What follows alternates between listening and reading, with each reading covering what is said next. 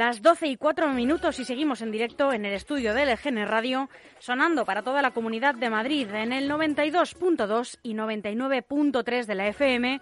Además, como siempre, de nuestra web lgnradio.com. Se lo anunciábamos eh, hace unos minutos al comienzo del informativo. Tenemos eh, hoy como invitada para comentar esta actualidad que impera sobre la pandemia a Mónica Sebastián, segunda teniente de alcalde en el Ayuntamiento de Fuenlabrada, responsable del área de Ciudad Viva y concejala de Cultura, además también de coordinadora de la respuesta municipal a la COVID-19. Buenos días y muchas gracias por acompañarnos, Mónica. Hola, buenos días. Gracias a vosotros. Bueno, eh, creo que la, primera cuestión que deberíamos abordar eh, y, más eh, a ti como coordinadora de esta respuesta municipal ante la pandemia es eh, bueno pues la incidencia en el municipio ha bajado notablemente en el último informe se habla de en torno a unos 385,65 por cada 100.000 habitantes estos son datos del día 27 de octubre de la semana pasada bueno, ya hemos bajado de los 500 ¿no? a nivel municipal, pero todavía hay barrios que superan la incidencia de 500. ¿Cómo están los niveles de preocupación, Mónica? Eh, bueno, pues yo creo que, los niveles de preocupación pues eh, están en, alerta en el sentido de que al final, eh, a pesar de que hemos bajado de los mil o mil ciento y pico casos de incidencia acumulada en las últimas semanas, con una bajada que no deja de ser bastante sorprendente, pues puesto que ha sido muy muy muy drástica, ¿no? O muy o muy rápida, seguimos en niveles que son que son preocupantes. Eh, tener eh, una incidencia de 500 y pico, como por ejemplo es el, el barrio del, del Naranjo o el resto, que están prácticamente todas en 300 y mucho, rozando los 400, siguen siendo valores muy muy altos ante los que hay que tomar medidas y tener eh, la preocupación que corresponde. ¿Cuál es el pulso de, los vecinos y vecinas de, de Fuenlabrada? Em, ¿Se andan relajando un poco más ante esta bajada de la incidencia o, todavía, bueno, pues están igual que vosotros con la preocupación muy en alerta? Yo creo que siguen, o sea, que están eh, concienciados y, y concienciadas. Al final hemos sufrido eh, eh, las restricciones de movilidad de las zonas básicas de salud, que de alguna forma, bueno, de alguna forma, ¿no? De manera literal, dividieron la ciudad en, en dos partes y todos, bueno, pues al final en nuestro día a día se vio afectado por estas medidas y yo entiendo que, que la ciudadanía de Fuenlabrada está eh, preocupada y está concienciada y, bueno eh, con, con, el tema de pues continuar eh, con todas las medidas de protección y, preocupados porque no vayamos a, a peor. ¿Han sido suficientemente efectivas, ojo que no digo efectivas, sino suficientemente efectivas las medidas que ha tomado la comunidad en Fuenlabrada? Eh, vamos a ver, yo parto de la base que creo, porque ya hacia mediados de julio eh, notábamos que la incidencia eh, iba a peor, que los casos estaban incrementando. Lo que creo es que en el origen, o sea, en el origen me refiero y me remonto a cuando iniciamos la fase ¿no? de la nueva normalidad, la Comunidad de Madrid tardó demasiado en tomar medidas. De hecho, no llevó a cabo o no implantó los medios de detección precoz eh, que hubieran sido suficientes para que no hubiésemos llegado a los niveles de incidencia acumulada que llegamos en el mes de, a principios no de, septiembre. Entonces creo que, evidentemente eh, deberíamos haber trabajado antes, eh, debería la Comunidad de Madrid haber trabajado antes eh, para no haber llegado a, a, los niveles que hemos llegado, o no de una manera tan anticipada, porque en la Comunidad de Madrid y sobre todo en la zona sur, y al final fue Labrada, fue como uno del, como si fuese el epicentro, ¿no? De, de los contagios en la zona sur eh, de Madrid y esto fue desde mediados de, julio al final de nota pues insisto lo que lo que comento que los medios de detección precoz fueron fueron insuficientes. Mónica eh, Explícanos eh, brevemente cuál es el trabajo o las líneas en las que trabajáis eh, desde, bueno, desde el grupo eh, que coordina la respuesta municipal a la COVID-19. Bueno, pues al final, desde marzo, como yo creo que casi todos los ayuntamientos, nos hemos tenido que reinventar para dar respuesta, respuesta de una manera coordinada a las necesidades de nuestros vecinos y vecinas, siendo nuestra prioridad proteger por encima de todo la salud y la vida de las personas, pero también eh, teniendo como prioridad que nadie se quede atrás por culpa de la crisis económica que sin duda va aparejada a esta crisis sanitaria, ni las familias, ni los autónomos y autónomas, y tampoco las empresas. Entonces, hemos desplegado diferentes eh, planes de, actuación. Eh, la última gran medida que hemos tomado, que anunciamos la semana pasada, fue la financiación a través de subvención a los centros educativos de la compra de filtros EPA para limpiar el aire de las 3.500 aulas eh, de la ciudad. Somos el primer municipio de más de 100.000 habitantes que va a llevar a cabo esta medida. Y bueno, hemos, eh, como te decíamos, eh, desplegado como grandes planes de actuación en diferentes bloques, que si quieres este número así por no extenderme mucho, sí, por un plan de, de reactivación económica, donde casi 700 autónomos han recibido y microempresas ayudas de 400 euros, un plan de apoyo a la hostelería local eh, que en exenciones fiscales les va a suponer un ahorro entre 2020 y 2021 de casi 400.000 euros, eh, un plan de vuelta eh, al cole segura eh, al que añadimos pues lo que te comento, el, la, la compra, la subvención para la compra de filtros EPA, pero el reparto de mascarillas. Hemos repartido eh, en torno a 900.000 eh, mascarillas en todo el municipio. Instalamos un hospital de campaña eh, al lado del hospital de, de Fuenlabrada en plena pandemia. Contamos con una red de protección social de las más importantes de nuestro país y que, por supuesto, hemos reactivado y en esta en estos meses ¿no? de, pandemia y bueno y actualmente seguimos con ello. Eh, hemos puesto en marcha una red solidaria que sí que me gustaría destacar con la participación tanto de empresas locales como de profesionales autónomos, vecinos y vecinas que durante la pandemia eh, fabricaron miles de mascarillas, de batas para el personal sanitario, de viseras de protección. También el tejido asociativo está trabajando, impulsando una red solidaria donde ya hemos recogido más de 50 toneladas de alimentos y material educativo trabajamos y seguimos trabajando y hemos potenciado medidas para la conciliación, ampliando eh, nuestras fuenlicolonias, el servicio de fuenlicolonias por el retraso del inicio del curso, eh, poniendo a disposición de nuestros vecinos el programa de Fuenla Concilia para el cuidado de menores en sus hogares cuando las aulas fuesen confinadas, eh, también servicio a las víctimas de violencia de género durante el estado de alarma y un programa que se llama Conectadas para bueno nuestras jóvenes eh, que es un teléfono también de ayuda y de lucha contra la violencia eh, machista. Hemos desarrollado al final más de 50 actividades que hemos contabilizado, eh, además de las que ya venimos em, desarrollando, pues un poco por lo que te decía, con el objetivo de proteger la salud y la vida de, de las personas de nuestro, de nuestro municipio. Además, eh, una noticia que hemos podido conocer, eh, vamos, yo personalmente hoy mismo, mm. eh, es que los hosteleros de vuestro municipio van a poder ampliar el espacio de sus terrazas en todo 2021 y además poner estufas, pues bueno, para, para apoyar ¿no? a, este sector que está está siendo tan tan castigado ¿no? por, por la pandemia. hemos, hemos desarrollado un plan específico de apoyo a la hostelería local, la restauración y el ocio nocturno. El viernes pasado se aprobó eh, un decreto de, alcaldía en el que se ampliaba el decreto que ya se aprobó eh, en marzo para eh,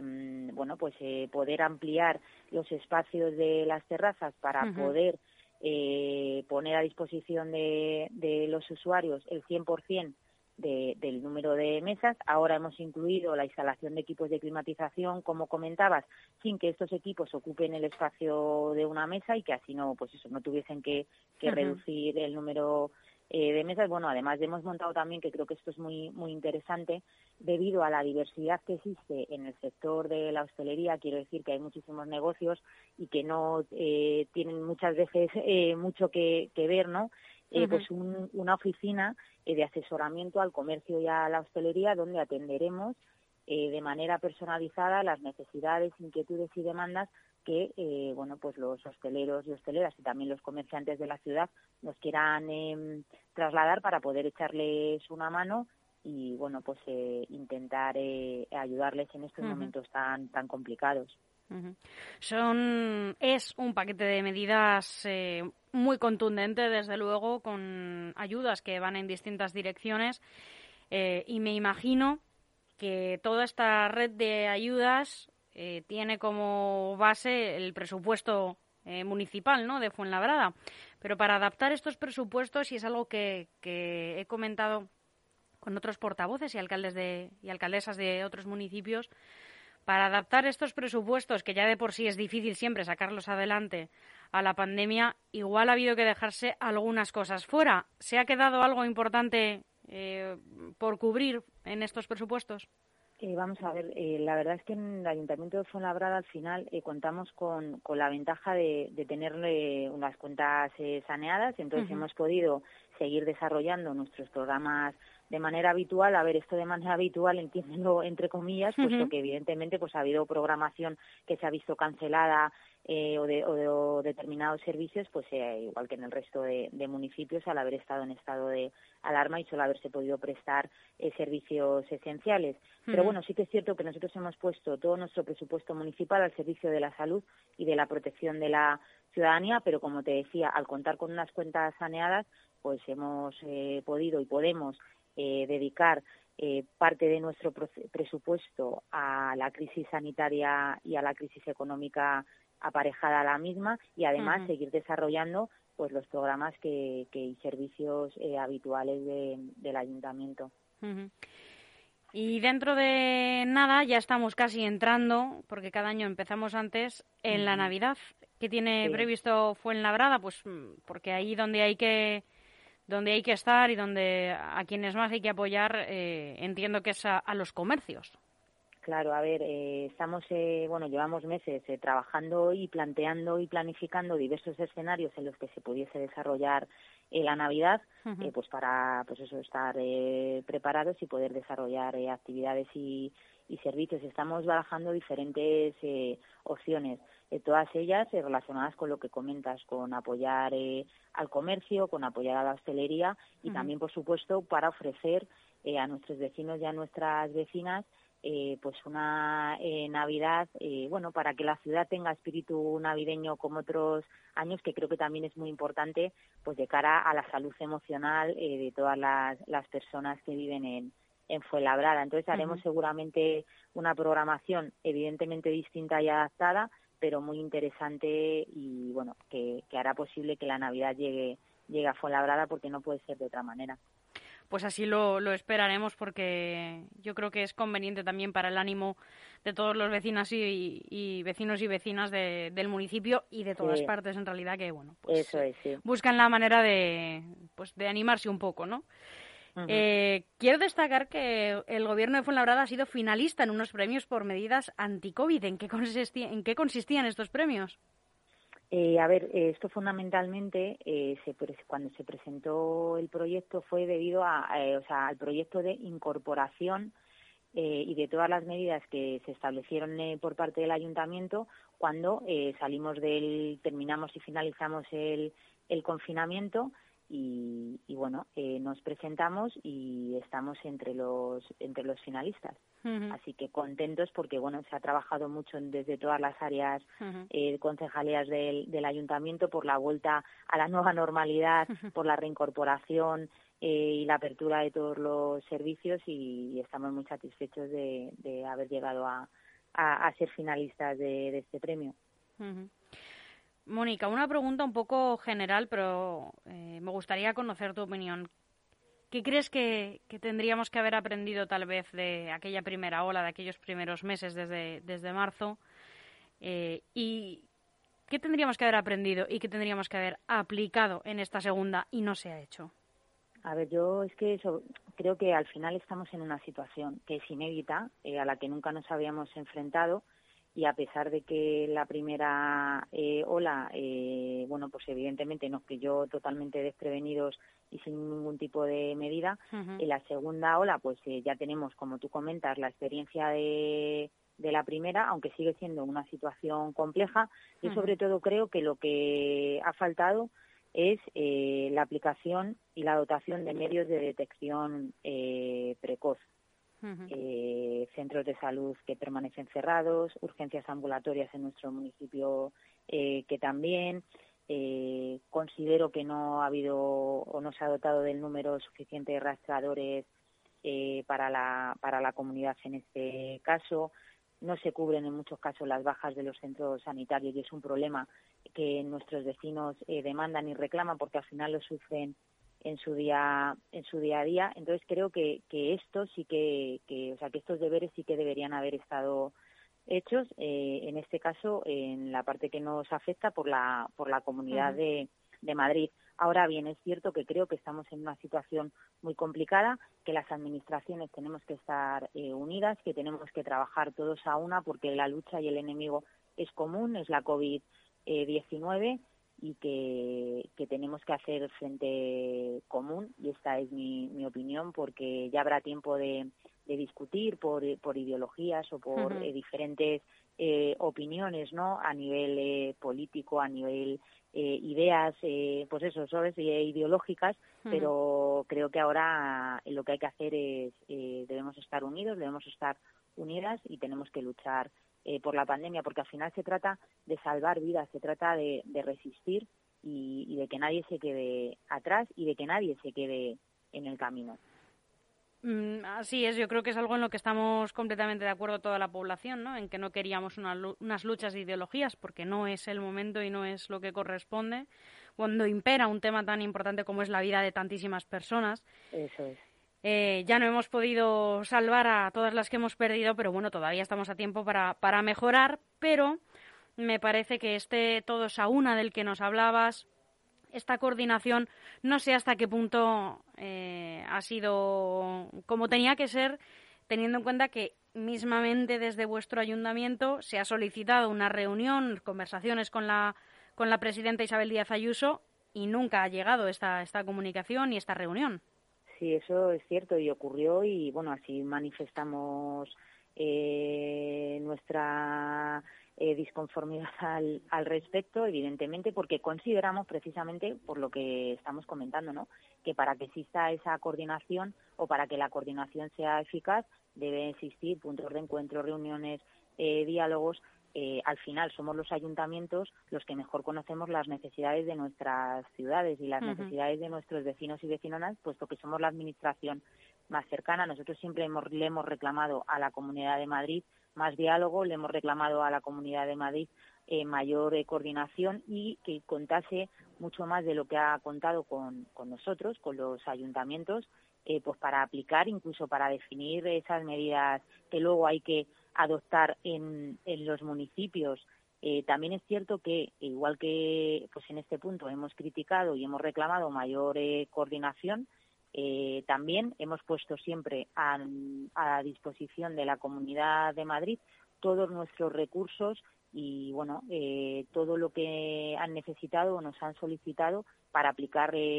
las medidas porque consideramos que a ese nivel hay que tener eh, una lealtad institucional absoluta, independientemente de que puedan existir diferencias que creo que hay que poner encima de la mesa, que hay que reclamar, que hay que exigir, eh, pero que a la hora de, aplicar medidas y a la hora de luchar contra la pandemia debemos estar eh, todos ahí y el Ayuntamiento de Fuenlabrada así, así lo ha hecho desde el minuto uno con la instalación que te comentaba de ese hospital de campaña.